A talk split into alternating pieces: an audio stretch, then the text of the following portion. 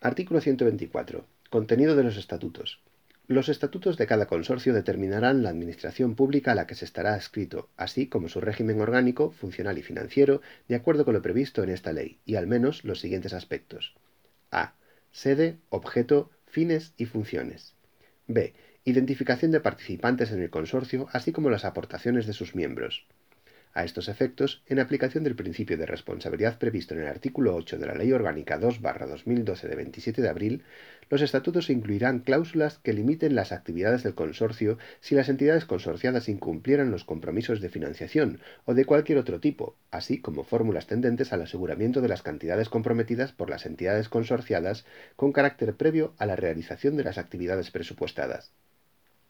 C órganos de gobierno y administración, así como su composición y funcionamiento, con indicación expresa del régimen de adopción de acuerdos.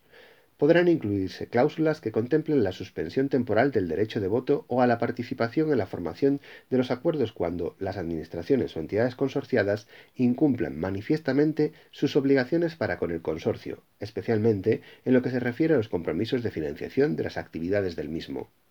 D. Causas de disolución.